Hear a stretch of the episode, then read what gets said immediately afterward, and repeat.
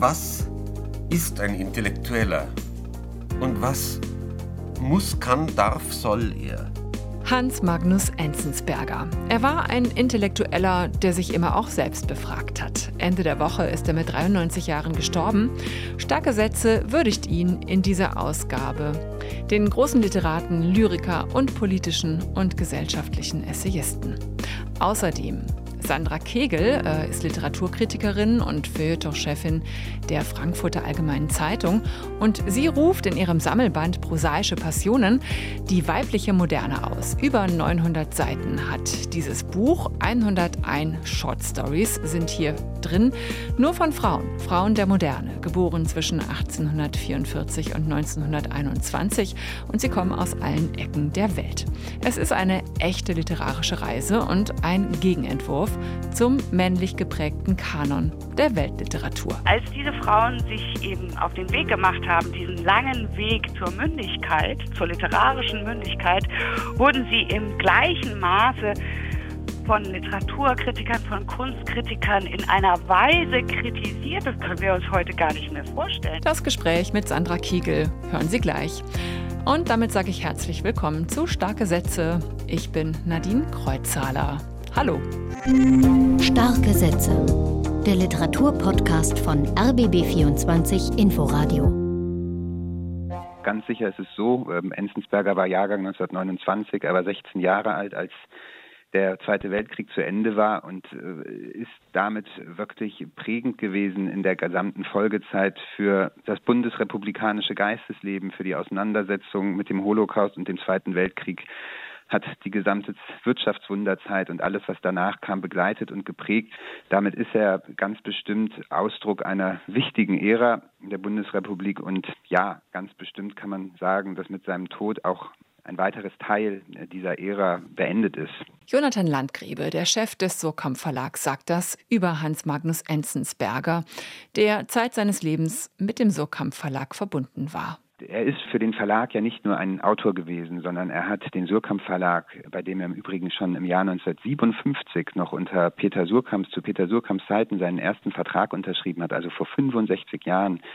Den Verlag hat er intensiv begleitet als Ratgeber, als Herausgeber an ganz, ganz äh, vielen Stellen. Und in der persönlichen Begegnung ist er ein unglaublich interessierter, zugewandter, einerseits sehr ernsthaft, aber auf der anderen Seite auch ironischer und wirklich lustiger äh, Mensch gewesen. Am 11. November 1929 wurde Hans Magnus Enzensberger in Kaufbeuren im Allgäu geboren. Vor allem in den 60er Jahren wurde er zum Weltreisenden. Er lernte mehrere Sprachen, war zu Fidel Castros Revolution, kurz auch mal in Kuba, hat in Norwegen, Italien, Mexiko, den USA und Westberlin gelebt, bevor er dann nach Bayern zurückkehrte und sich in München niederließ.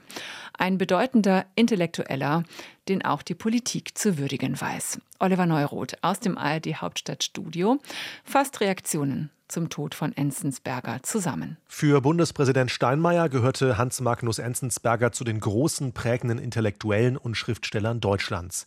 Er habe sich nicht gescheut, auch die scheinbar so einfachen Fragen zu stellen, schrieb Steinmeier in einem Kondolenzbrief an Enzensbergers Witwe Katharina. Unerschöpfliche Originalität, überraschende Gedanken, Lust an Witz und Ironie seien die unverkennbare Signatur seiner Werke gewesen.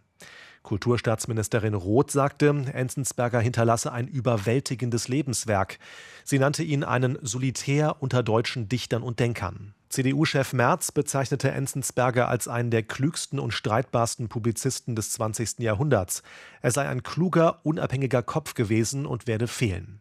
Hans Magnus Enzensberger hatte sich immer wieder zu politischen Entwicklungen geäußert. 2003 war er einer der wenigen deutschen Intellektuellen, die den US-geführten Krieg im Irak verteidigten. Er kritisierte die EU, setzte sich für Migration ein und verurteilte die Verbindung von Geheimdiensten und Internetkonzernen.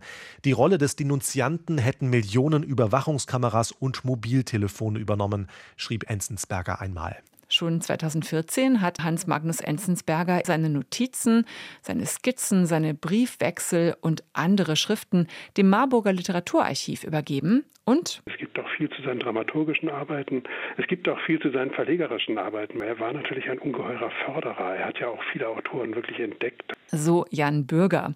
Er leitet das Handschriftenarchiv in Marbach und hat Enzensberger mehrfach getroffen, zuletzt im Januar dieses Jahres. Da war er einerseits natürlich schon sehr krank, aber bei allem ja, reduzierten das da war, hatte ich doch immer den Eindruck, dass er im Grunde alles noch genau mitbekommt und auch am intellektuellen Leben auf eine gewisse Weise noch teilnahm.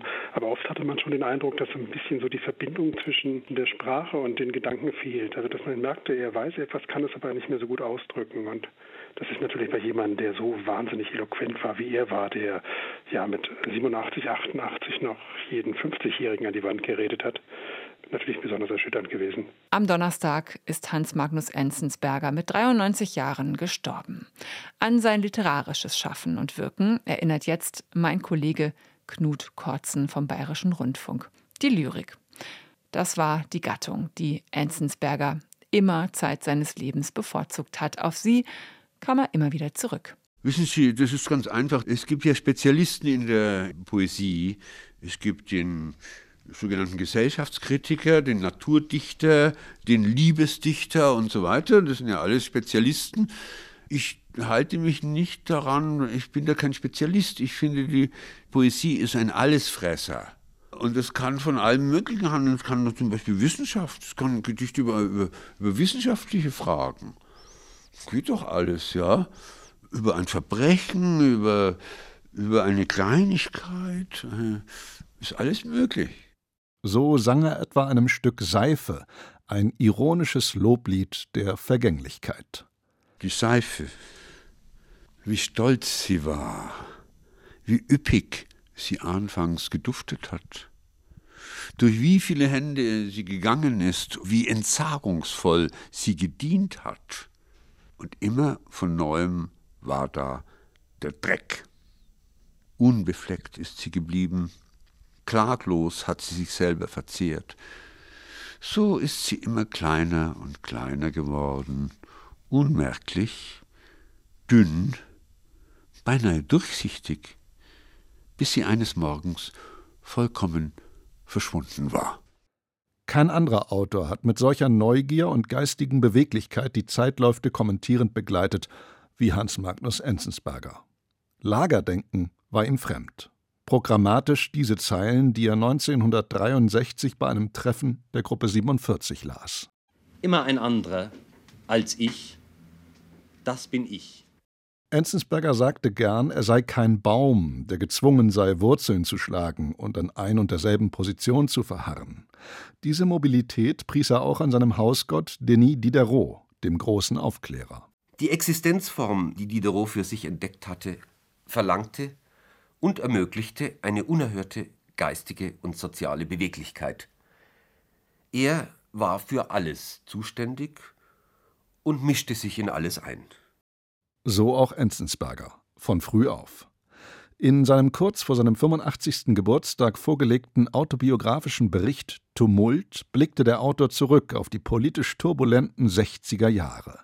Enzensberger, der alles daran setzte, der lauen Bundesrepublik zu entkommen, lebte zu dieser Zeit in Norwegen, reiste aber viel herum. Kuba, Kambodscha, die Tschechoslowakei, die USA, die Sowjetunion, Italien, Indien und Tahiti. Enzensberger war nahezu überall zwischen 1963 und 1970, aber kaum je in Deutschland. Dennoch wurde er weltweit als wichtige intellektuelle Stimme der 68er Studentenrevolte wahrgenommen der Barde Fidel Castros, der Chefideologe der 68er. Das sind so Etiketten, die einem aufgeklebt werden, mit denen muss man leben. Das ist vollkommen zwecklos, das dauernd wieder zu dementieren, dem zu widersprechen. Das ist ein Klischee und ein Klischee hat sein eigenes Leben. Und ich habe nicht den Ehrgeiz, das auszurotten. Das wird mir auch nie gelingen. Das bleibt eben an einem hängen. Neben dem Kursbuch gründete Enzensberger mit der ihm eigenen Werf das Magazin Transatlantik und rief die andere Bibliothek ins Leben. Wie schon in seinem Museum der modernen Poesie war Enzensberger auch hier ein Entdecker. Das ist alles ein großer Misthaufen, die Literatur, und dabei blühen ein paar Orchideen darauf, auf so einem Misthaufen. Und wenn man die findet, ist man natürlich glücklich. Das ist ein paar Mal, ist ein, das äh, gibt es auch nicht so oft. Ich meine, ich erinnere an, an, an W.G. Sebald zum Beispiel. Das sind ja Glücksmomente und es belebt mich, wenn ich andere finde, die auch ich sage jetzt mal unverschämterweise, die auch gut sind. Zudem begründete er ein ganzes Genre der Kulturkritik, das im Feuilleton x-fach kopiert wurde. Die Anatomie von Fernsehsendungen wie die von Versandhauskatalogen, die Verteidigung der Normalität gegen ihre Verächter. Über allem aber stand für Enzensberger die Lyrik. Sie geriet ihm schwebend leicht, so auch in der Untergang der Titanic, seiner Komödie in 33 Gesängen, in der es heißt: Weitere Gründe dafür, dass die Dichter lügen. Weil der Augenblick, in dem das Wort glücklich ausgesprochen wird, niemals der glückliche Augenblick ist. Weil der Verdurstende seinen Durst nicht über die Lippen bringt. Weil wer verzweifelt nicht Lust hat zu sagen, ich bin ein Verzweifelnder. Weil Orgasmus und Orgasmus nicht miteinander vereinbar sind. Weil der Sterbende, statt zu behaupten, ich sterbe jetzt, nur ein mattes Geräusch vernehmen lässt, das wir nicht verstehen. Das Werk von Hans Magnus Enzensberger ist im Surkamp Verlag erschienen. Zuletzt Anfang des Jahres noch der Band Fallobst mit Erinnerungen, Notizen, Gedichten und Beobachtungen. Sie können es auch mit seinen gesammelten Gedichten aus den Jahren 1950 bis 2020 probieren. Die Angaben zu den Büchern finden Sie auf inforadio.de. Prosaische Passionen. So heißt eine Sammlung von Kurzgeschichten ausschließlich von Frauen. Die weibliche Moderne, so ist das Buch auch überschrieben. Zeitlich sind hier Texte von Schriftstellerinnen zu finden, die zwischen 1844 und 1921 geboren wurden. Bekannte Namen sind dabei Simone de Beauvoir, Agatha Christie, aber auch viele weniger bekannte Namen aus allen möglichen Ecken der Welt. Und ich habe mich mit diesem Ziegelstein von einem Buch, über 900 Seiten hatte es, auf dem Sofa unter einer dicken Decke eingemummelt und äh, mit Genuss in diesem Band gelesen, wirklich, das muss ich sagen, und auch einfach mal ein bisschen herumgeblättert. Und ich bin dabei immer zwischen den Kurzgeschichten und auch den Autorinnenbiografien hin und her gesprungen.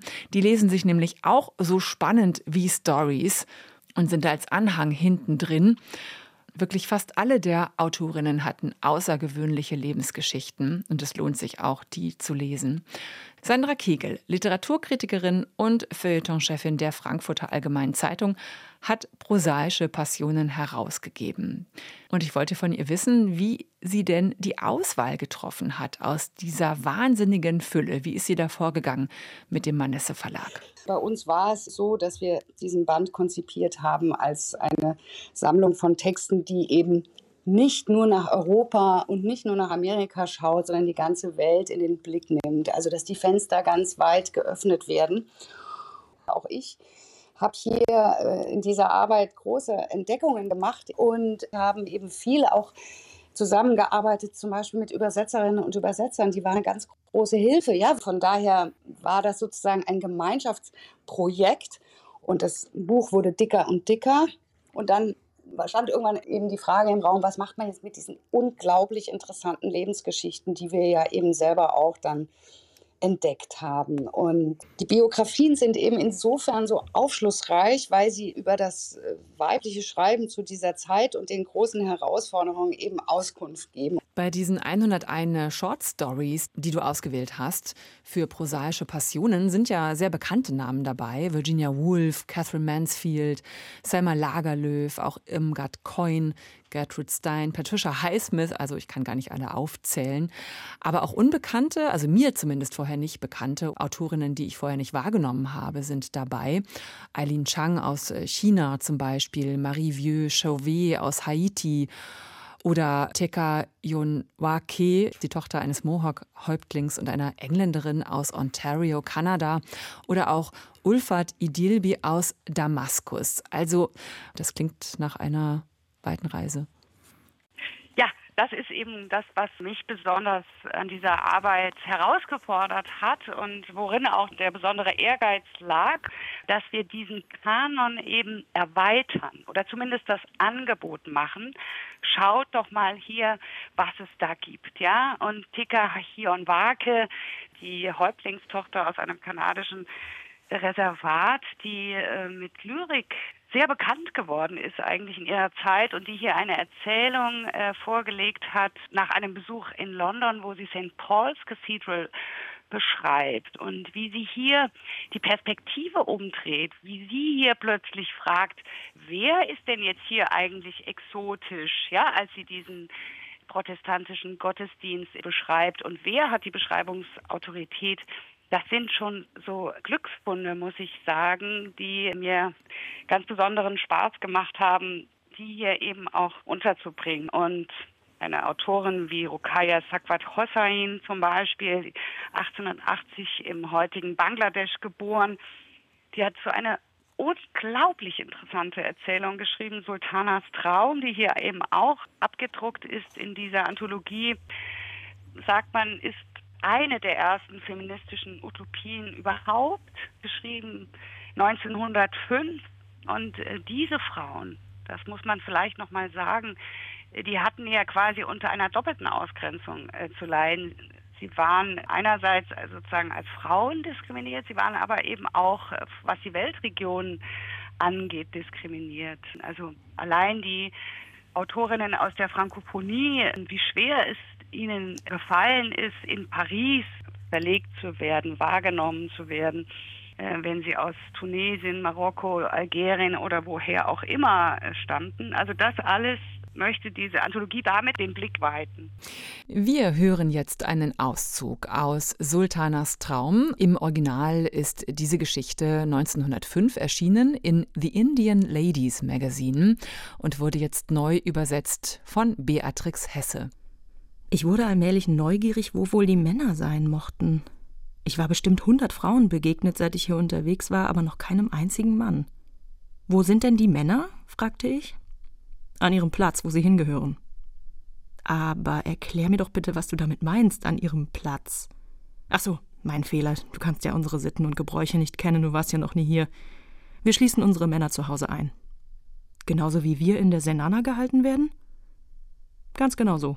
Das ist aber komisch, sagte ich und brach in Gelächter aus. Schwester Sarah lachte auch. Aber liebe Sultana, es ist doch unfair, die harmlosen Frauen einzuschließen und die Männer frei herumlaufen zu lassen. Wenn äh, man sich so durch die Geschichten blättert, durch die Kurzgeschichten und eben auch die äh, Biografien, dann bekommt man ja auch einen Eindruck über die Lebensumstände der Frauen und auch vor allem unter welchen Bedingungen sie Literatur geschrieben haben. Was haben diese Frauen, die hier versammelt sind, da alle gemeinsam vielleicht auch, obwohl sie aus so verschiedenen Weltecken kommen?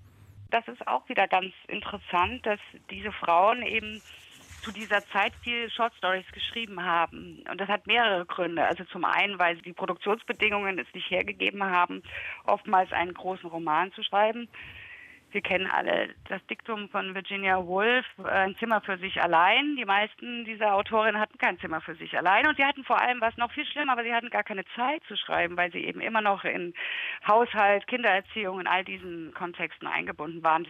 Und da bietet sich natürlich die kurze Strecke an. Und das Zweite ist, dass diese Frauen die großen Gatekeeper, die Verlage umgangen haben mit ihrer kurzen Form. Ja, plötzlich entstanden ja überall auf der Welt Zeitschriften mit der Veränderung der Druckmöglichkeiten und dieses Forum haben diese Autoren eben weitlich genutzt.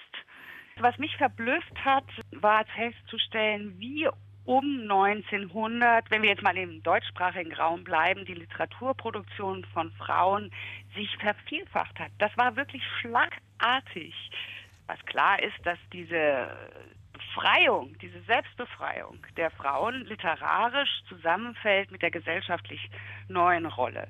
Ja, dass sie eben das Wahlrecht bekommen, dass sie studieren dürfen. Und das merkt man diesen Texten an, und sicherlich ist dir ja aufgefallen, dass viele dieser Texte autofiktional verfasst sind. Also gerade Annie Ernaux hat den Nobelpreis für Literatur erhalten.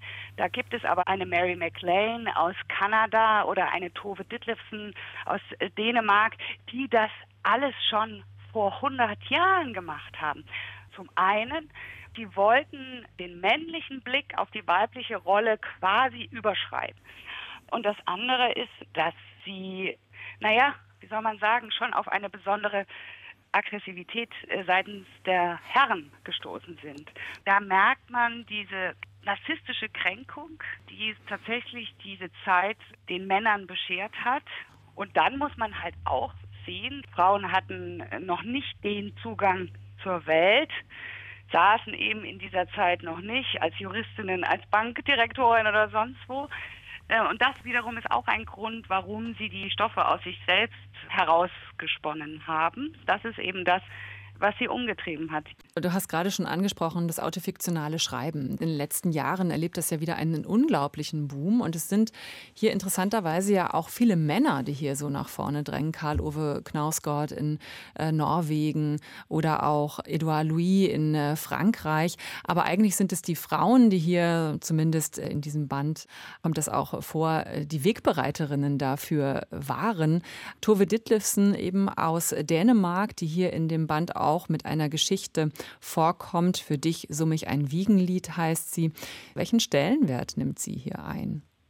Ja, Tove Ditlevsen ist ein interessanter Fall. Die war zu Lebzeiten sehr berühmt. Sie hat sich Ende der 70er Jahre aufgrund ihrer dramatischen Lebensbedingungen dann ja auch das Leben genommen und ähm, ist dann in äh, Vergessenheit geraten und wurde eigentlich in Deutschland in den letzten Jahren erst wieder entdeckt durch die verdienstvolle Arbeit des Aufbauverlags, mit, vor allem mit der Kopenhagen-Trilogie. Und wenn man Ditlevsen liest, die muss man eigentlich lesen, wenn man Annie Ernaux schätzt. Das fand ich total interessant beim Lesen, auch manchmal zu denken, Mensch, seit 50, 60 Jahren hat sich da gar nicht so viel getan auf manchen Gebieten, ja? Also, wie dieses Selbstverständnis äh, funktioniert, wie Familie aufgeteilt wird. Das sind Dinge, die heute junge Frauen auch immer noch umtreiben. Das ist schon verrückt, oder? Das ist mir auch so gegangen. Bei diesen Texten ist mir nochmal klar geworden, wie, wie wenig wir eigentlich erreicht haben und den Optimismus, den diese Texte immer wieder auch ausstrahlen. Ja, es geht voran, wir erreichen was, wir verändern was, wir machen Gesellschaft. Und ja, man ist heute im Jahr 2022 und denkt sich, puh, das wurde alles schon vor 100 Jahren gedacht und so wenig ist davon umgesetzt worden. Also ich meine alleine eine äh, Story von Mary McLean, der Kanadierin, ein gebrauchsfertiges Diaphragma. Ja, was für ein hinreißender Text. Der ist von 1917. Wie sieht es mit dem Literaturbetrieb aus? Da hat sich doch schon viel verändert, oder? Ja, ich sehe das da gibt es jetzt eine große Sensibilität. Der Nobelpreis, ich glaube, Annie Ernhofer, die 18. oder 19. Autorin ever seit in der Geschichte des Nobelpreises. Vor zwei, drei Jahren war Luise Glück, die Lyrikerin, ausgezeichnet worden. Also selbst die schwedische Akademie hat das mittlerweile auch im Blick und arbeitet danach. Die großen Verlage haben mittlerweile Verlegerinnen und Verleger. Das Problem ist tatsächlich der Kanon, ja, also das Archiv. Also das was wurde aufbewahrt, was wurde sozusagen versammelt in Anthologien, in Literaturgeschichten. Und auch da wollen wir eben so ein bisschen dem entgegenwirken und schauen, deswegen auch historische Anthologie, eine Handreichung für das Archiv. Schaut euch doch mal diese Texte an. Diesem Aufruf von Sandra Kegel äh, kann ich mich nur anschließen. Prosaische Passionen macht das Fenster weit auf zu einem anderen Kanon der Weltliteratur der Moderne. Die weibliche Moderne in 101 Short Stories mit Autorinnenbiografien und einem Nachwort von Sandra Kegel. Das hat 928 Seiten und ist im Manesse Verlag erschienen, kostet 40 Euro. Ich sag nur, Weihnachten rückt näher. Die Auszüge aus den Texten hat übrigens die Berliner Schauspielerin Johanna Polley gelesen und wenn Sie mögen, im Weiterlesen-Podcast von RBB Kultur finden Sie mein Gespräch mit Sandra Kegel noch ausführlicher. Den Podcast finden Sie, wie starke Sätze auch, zum Beispiel in der App der ARD Audiothek. Nächste Woche geht es in starke Sätze um das neue Buch von Asle Erdogan. Die Schriftstellerin aus der Türkei lebt seit 2017 im Exil in Frankfurt am Main. Requiem einer verlorenen Stadt, das sind Miniaturen, Assoziationen und Wanderungen nicht nur durch die tatsächliche Stadt Istanbul. Und hier ist der erste Satz. Als letzter starke Satz für heute. Früher, sehr viel früher, im goldenen Zeitalter, das niemals wiederkehrt, als die Ewigkeit noch nicht an die Zeit stieß, war das Licht. Ich bin Nadine Kreuzhaler. Danke fürs Zuhören und bis nächste Woche. Starke Sätze. Der Literaturpodcast von RBB24 Inforadio. Wir lieben das Warum.